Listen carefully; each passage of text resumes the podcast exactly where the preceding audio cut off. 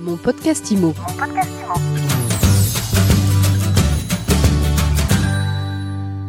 Bonjour à tous et bienvenue dans ce nouvel épisode de mon podcast IMO. On parle agence immobilière, on parle surtout néo-agence aujourd'hui et on reçoit Laurent Sabouret. Bonjour. Bonjour Ariane. Laurent, vous êtes cofondateur d'IMOP et vous fêtez vos 4 ans. Enfin, IMOP fête ses 4 ans. 4 ans jour pour jour euh, qu'on a ouvert notre site internet imop.fr, donc euh, le site d'une agence immobilière en ligne à prix réduit. C'est ce qu'on appelle une néo-agence du coup? C'est ce que certains appellent une néo-agence. Je suis pas très fan du terme, mais c'est effectivement une façon de nous décrire. C'est donc ces, ces, agences qui utilisent beaucoup de digital, euh, des prix donc réduits et qui essayent de transformer, des poussiérés, en tout cas d'améliorer l'expérience euh, de l'agence immobilière à la fois pour l'acheteur, le vendeur et puis pour l'agent immobilier lui-même. Il y a quatre ans, quand vous vous êtes lancé, qu'est-ce que vous vouliez améliorer concrètement les... Alors nous, on voulait rendre en fait tout le process beaucoup plus agréable et plus fluide. On voulait mettre plus de transparence, plus de rapidité, plus d'efficacité, euh, baisser le, le prix euh, des commissions et puis utiliser euh, un certain nombre d'outils euh, qui permettent en fait de faciliter le quotidien, des outils qui étaient là, euh, qui existaient dans le digital mais qui n'étaient pas forcément utilisés dans le dans l'immobilier. Pour le client, ça se ressent comment?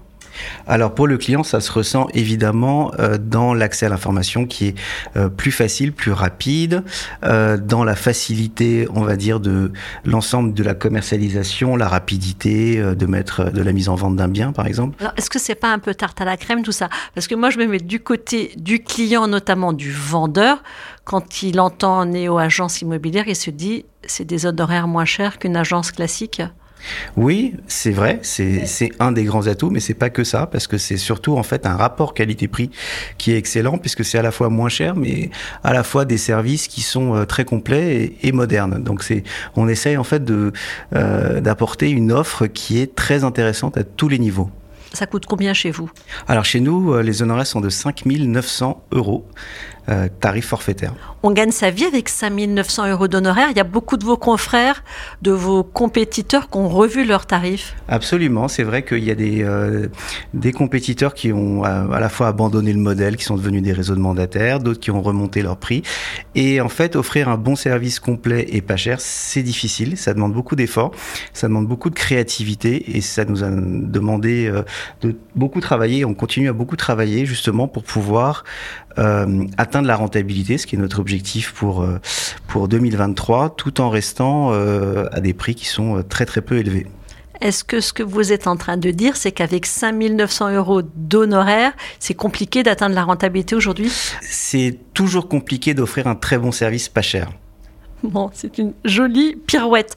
Le marché aujourd'hui des agences en ligne, il bouge énormément.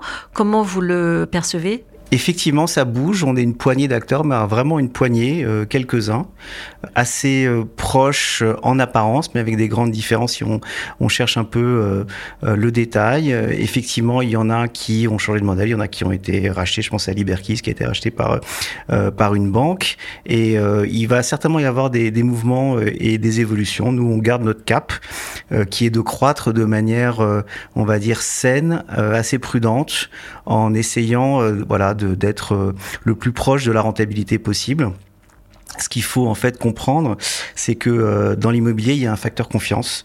Pour croître, il faut que les gens vous fassent confiance. Et si on veut croître euh, très vite, ça sert à rien de mettre des millions d'euros euh, en télé parce qu'il y a une certaine inertie. Il faut que les gens s'habituent à vous.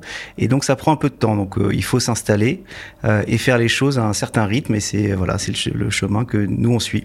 Aujourd'hui, vous êtes installé à Paris. Vous êtes une équipe de combien de personnes? Alors on est installé à Paris. On a notre bureau central à Paris, même si on fait euh, environ 30% de notre chiffre d'affaires en province. On est une équipe d'une douzaine de personnes et à peu près 40 euh, agents indépendants. Donc on est une équipe très très resserrée euh, de commerciaux, euh, tech, euh, voilà. Pour le digital, c'est moi qui suis arrivé avec mon background en fait de, de marketeur. Et donc c'était dès le départ l'idée d'avoir une équipe très légère qui puisse travailler avec des agents immobiliers de qualité.